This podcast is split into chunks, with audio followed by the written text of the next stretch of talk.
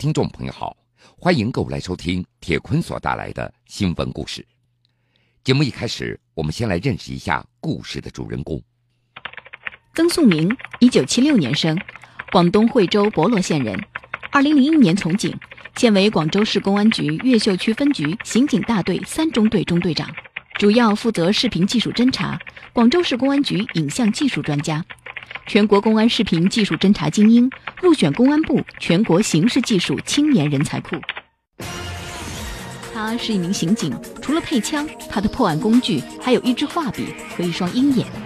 当警察前，他在街头卖过画，教过学生水彩画；当警察后，他画的嫌疑人模拟画像能以假乱真，视频里任何破绽难逃他的鹰眼。这样的必杀技在破案的过程中屡见奇功。铁坤正在讲述。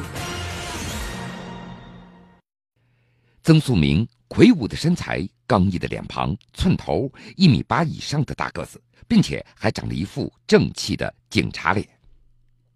十五岁以前，曾素明他连家乡广东惠州博罗县的小镇那都没有出过。他从小就懂事儿，假期还会做小买卖来帮补家用，父母也非常信任他。那个时候，同学们都非常喜欢看武侠小说，曾素明也被小说当中的那些画面给迷住了。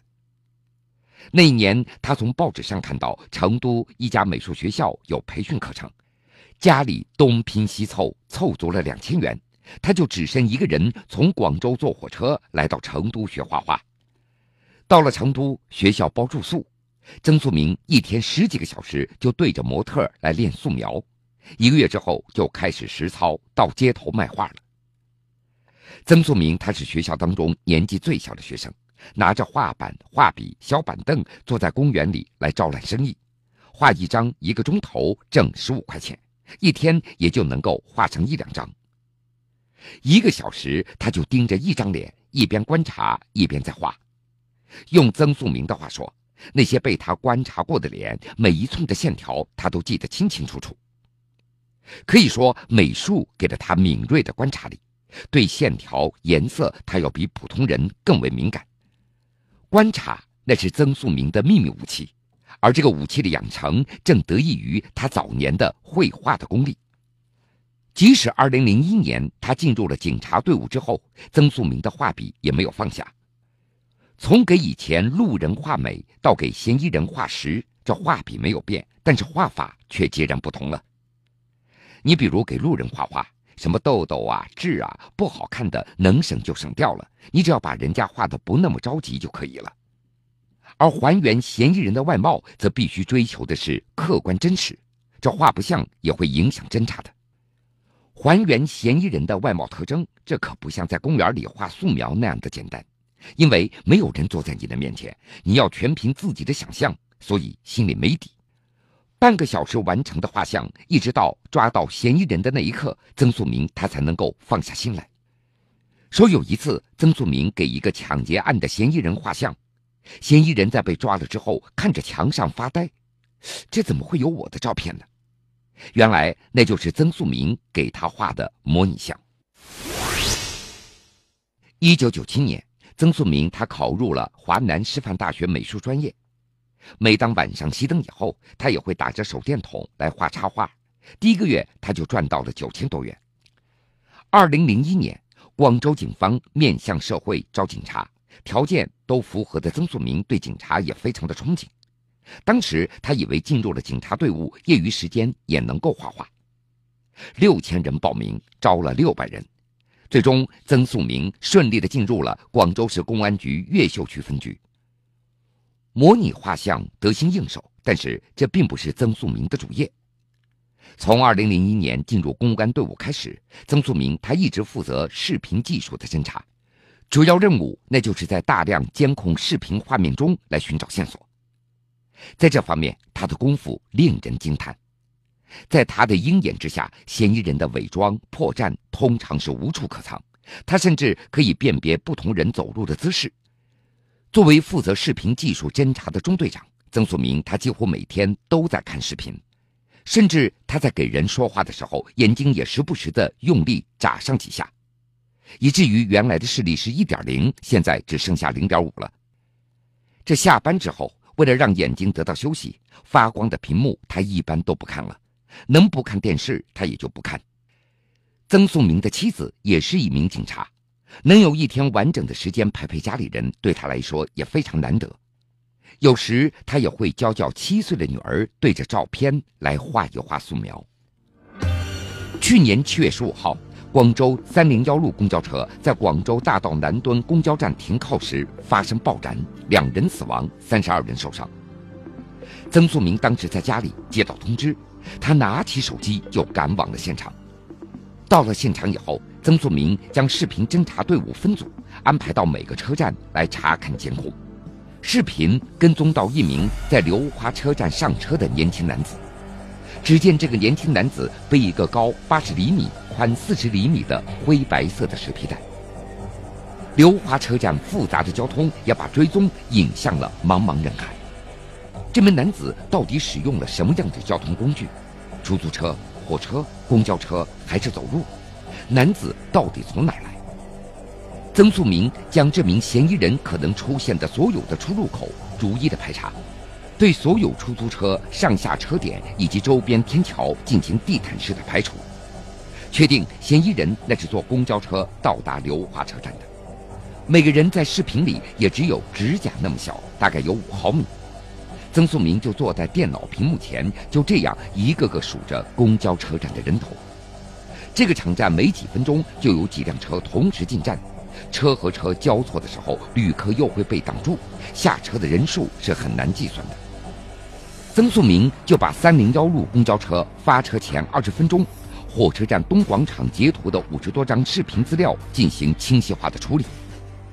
盯着视频几个小时以后，他猛然发现战场灯光的阴影下面，八百四十路公交车上一个背着蛇皮袋的人下了车。曾素明立即指着屏幕里那两毫米不到的蛇皮袋，对同事说道：“你们赶快看，下车的人群中，这个人的影子要比别人多了一个小疙瘩。”然而，视频里的嫌疑人没入昏暗的灯光里，一般人肉眼根本看不出异样。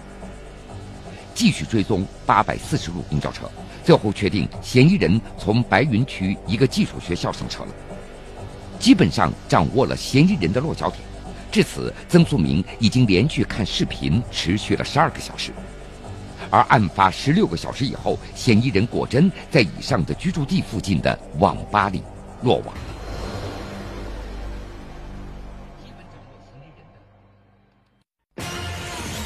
他是一名刑警，除了配枪，他的破案工具还有一支画笔和一双鹰眼。当警察前，他在街头卖过画，教过学生水彩画。当警察后，他画的嫌疑人模拟画像能以假乱真，视频里任何破绽难逃他的鹰眼。这样的必杀技在破案的过程中屡见奇功。铁坤正在讲述。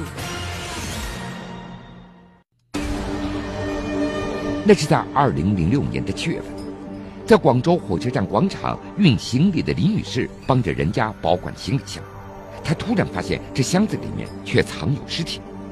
当时，曾素明就根据视频还原了嫌疑人从广州火车站西广场到省汽车站购票的所有的踪迹，但是售票员一口咬定嫌疑人买的是到韶关的车票。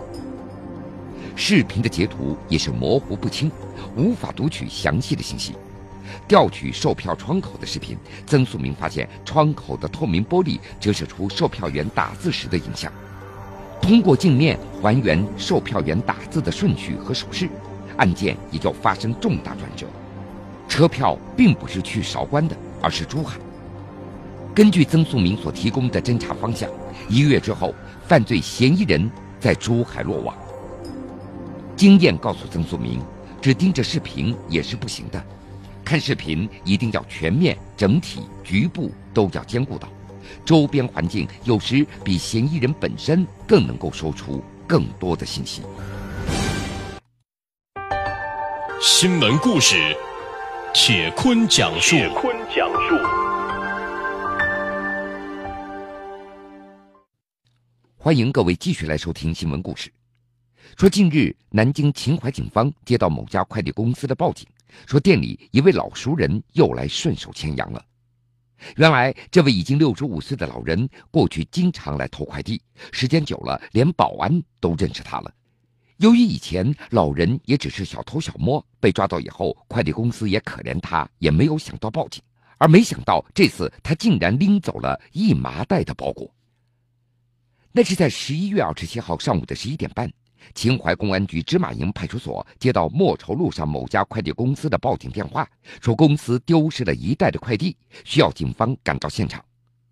警方到达快递公司以后，通过调取监控视频，锁定了犯罪嫌疑人。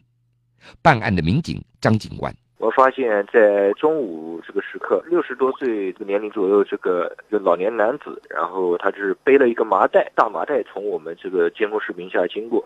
然后呢，当时那个呃，他快递店的这个员工一眼就认出来，这个麻袋就是他们丢失的那一袋快递。按照张警官的说法，犯罪嫌疑人是这家快递公司的老相识了，过去就曾经多次来店里盗窃，而且胃口那是越来越大了。呃，员工讲，那个之前这个老头就。来过他们快递店偷过几次东西，都是之前都是一两件一两件的小件偷。然后呢，他们因为他们也发现了，但是考虑到老头子他岁数比较大，呃，偷的东西价值又不是太高，所以他们每次就是到这个老年男子家里把东西拿回来，呃，简单说他几句，也就不再过问，呃，没有通过这个报案的手段来解决这样的事情。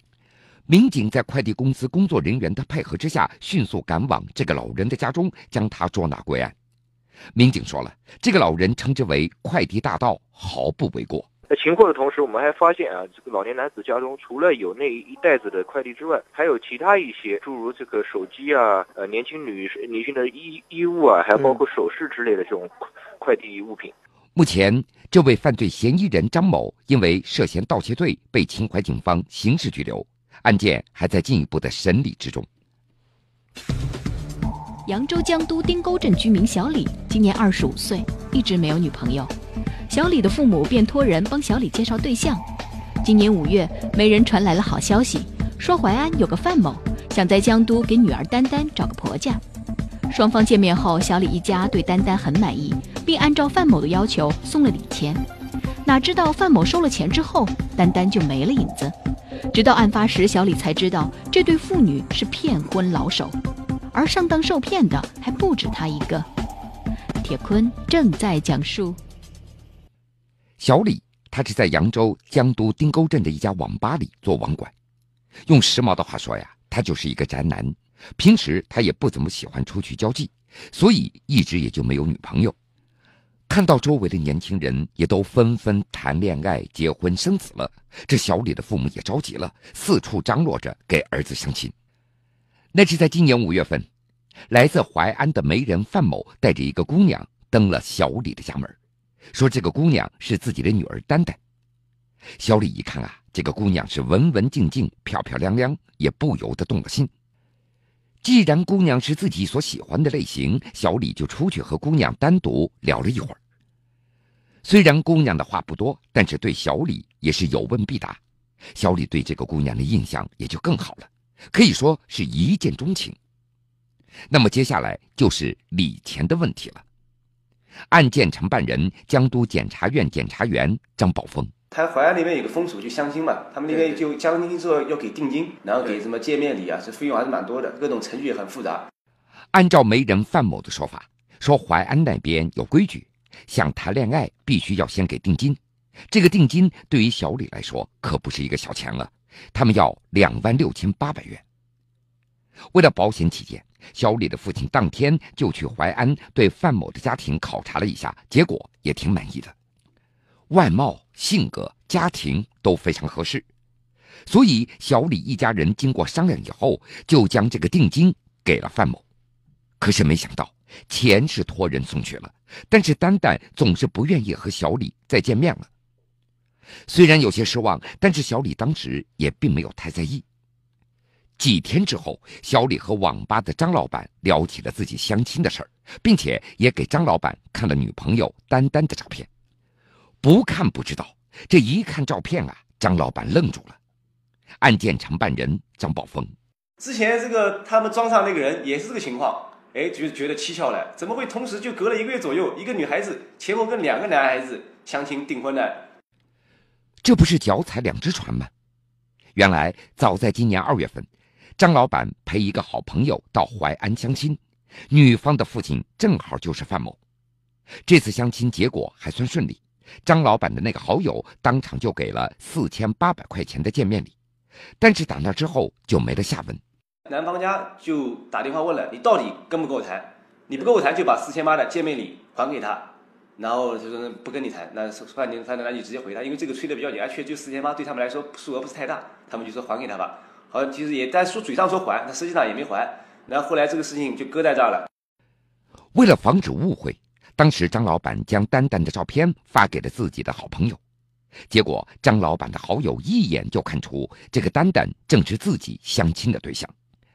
两家人经过交流以后，就认为范某父女可能是一对骗子，随即向警方报了案。因为范某使用的是真实的信息，所以警方很快也就掌握了范某父女的行踪，并且在淮安抓获了范某。而得知自己的父亲被抓获以后，丹丹前往江都看守所看望父亲，结果也被捉拿归案。在审讯中，这对父女的表现那也是出人意料。范某他坚决不承认自己诈骗，而他的女儿丹丹却交代了所有的犯罪事实。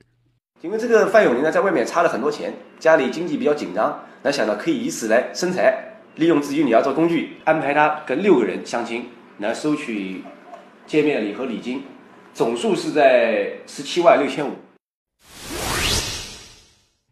范某在刚开始接触到相亲诈骗，那是和他的情妇蒲某有关。蒲某是淮安警方抓捕的另外一个重大婚姻诈骗嫌疑人。在蒲某认识范某以后，也就让范某逐渐加入了他们的婚姻诈骗团伙。他当时呢，参加过几次，是配合他的情夫。比如说情夫要骗另外一个男孩子了，喊呃，毕竟呢，比如没有没有其他人在这儿，打电话给他，你能不能过来一下，充当一下这个女孩子的父亲，或充当一下女孩子叔叔，给人家让人家学的相信一下，是一家人。他配合过几次，哎，觉得哎这是有利可图，可能从中学到了技巧，学到了这种经验，所以就，但是他手边没有其他女孩子啊，他只能以自己女儿，所以这里面就最大的最大的可恨之处就在于他利用了女儿，不仅坑了自己，更坑害了女儿，也坑害了。当时范某的女儿丹丹正在昆山打工，范某就找到女儿说：“您瞧瞧，你一直在上班，也没时间谈男朋友，不如给你介绍一个男朋友吧。”一开始，丹丹还觉得父亲那是在关心自己，但是慢慢的就发现情况有点不对劲了，因为相亲的次数太频繁了。丹丹他还曾经拒绝过父亲的要求，并且还劝说他收手。但是范某总是以家庭现状非常差等这样的借口去哭诉，让丹丹继续跟着他实施诈骗。这个女孩子她其实到第二次的时候，她已经明知道这种情况是骗了，她是拗不过父亲，还是可怜父亲。确实父亲很辛苦，在外面工作啊，家里整个家庭重担都落在父亲头上，是从一种人性最最最原始的这种父爱这种角度出发，没办法。在说服女儿跟着自己行骗以后，范某就开始频频的寻找目标了。他这边找到男方这边有媒人，他跟男方这边媒人只要一联系，你那边有没有男孩子？我这边有个女孩子，那大家这线一签一签，他们规矩先到女方家看一下，那看完之后到男方家看一下，然后坐下来当天实际上都没有什么深接触，就开始谈礼金、谈见面礼的事了。有的男方心急心比较急的，就直接把礼金给掉了，都三万左右，正常都要三万左右。有的男孩子呃谨慎一点的。就当天给个见面礼，见面礼一般就四千到八千左右。警方经过调查发现，这对父女在南通、淮安、江都行骗六起。而让人感觉到不可思议的是，如果不是小李偶然捅破了这场骗局，这六家人至今可能还蒙在鼓里。他在不断拖哎，因为结婚这个东西不断拖哎，他就发短信问什么时候我们可以结婚啊？呃，我在南京学化妆的，一般都是他要么。他父亲，他父亲相对来说还是比较精明的人，能同时控制这么多。就是我女儿还在南京学化妆，等她回来，就肯定跟你结婚。从今年五月拖到今年八月，从今年八月拖到明年五月，就不断的拖哎。根据案件承办人张宝峰的介绍，受害人之所以会相信范某，一方面那是因为范某花言巧语，另外一方面呢，也是因为自己太想结婚了。针对的对象主要是这个农村地区的大龄男青年，他叫求偶心切。迷失头脑了一点，讨个老婆不容易，难得有这么一个女孩，确实看上去蛮称心的，那就迁就女方这边。目前，江都区法院已经开庭审理此案。新闻故事，铁坤讲述。铁坤讲述。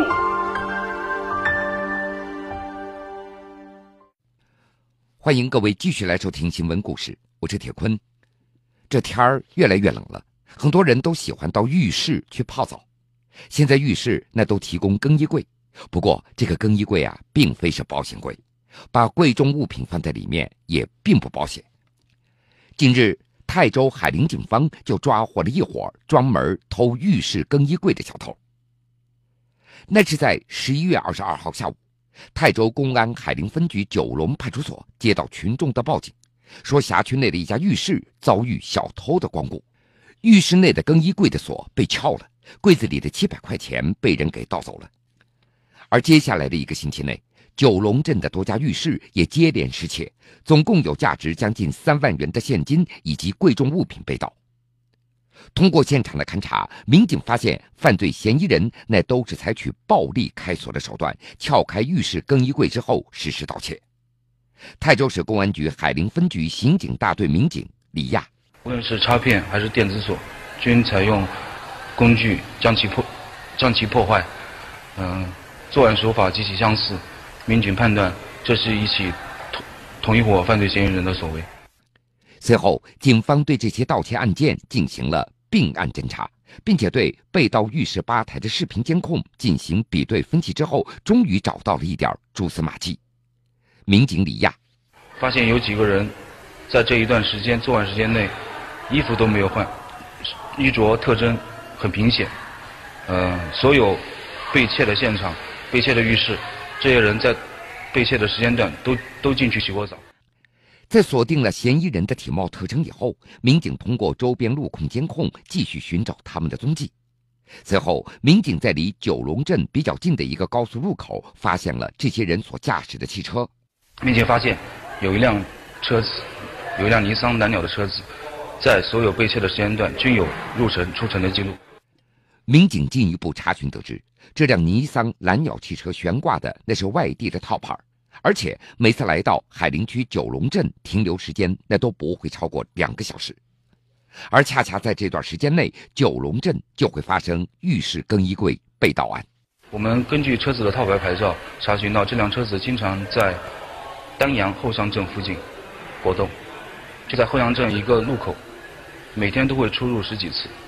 民警判断，这伙犯罪嫌疑人可能是就住在这个路口附近。找到嫌疑人的落脚点，海陵警方就迅速赶到了丹阳，在当地公安的配合下，一举将三名犯罪嫌疑人给抓获。根据了解，这三名犯罪嫌疑人那都是二三十岁的小伙子，身体壮实，但是却不务正业，而且他们都有犯罪前科，都是沭阳人。根据犯罪嫌疑人的交代。他们发现不少浴客都会携带现金或者贵重物品到浴室来洗澡，而浴室里的更衣柜大部分并不牢固，容易下手，于是就组成团伙，专门以洗澡为名到浴室实施盗窃。他们三个人也是各有分工，作案之前会引开所有在浴室储物柜附近的工作人员，基本上每到一个浴室作案，他们都不会空手而归的。所以，警方要提醒市民，浴室更衣柜只是寄存随身衣物的地方，即使装了锁，安全系数也不算高。所以，大量现金和贵重物品最好寄存在吧台当中，以防被盗。好了，各位，非常感谢您收听了这个时间段铁坤所带来的新闻故事。春风杨柳万千条，六艺神州。晋舜尧，这是富强之愿。民为贵，社稷次之，君为轻，这是民本思想，也是民主之源。千里送鹅毛，礼轻情意重，这是文明之举。老吾老以及人之老，幼吾幼以及人之幼。这是和谐之美。富强、民主、文明、和谐，国家精神一脉相承。江苏广播倡导弘扬经典文化，践行社会主义核心价值观。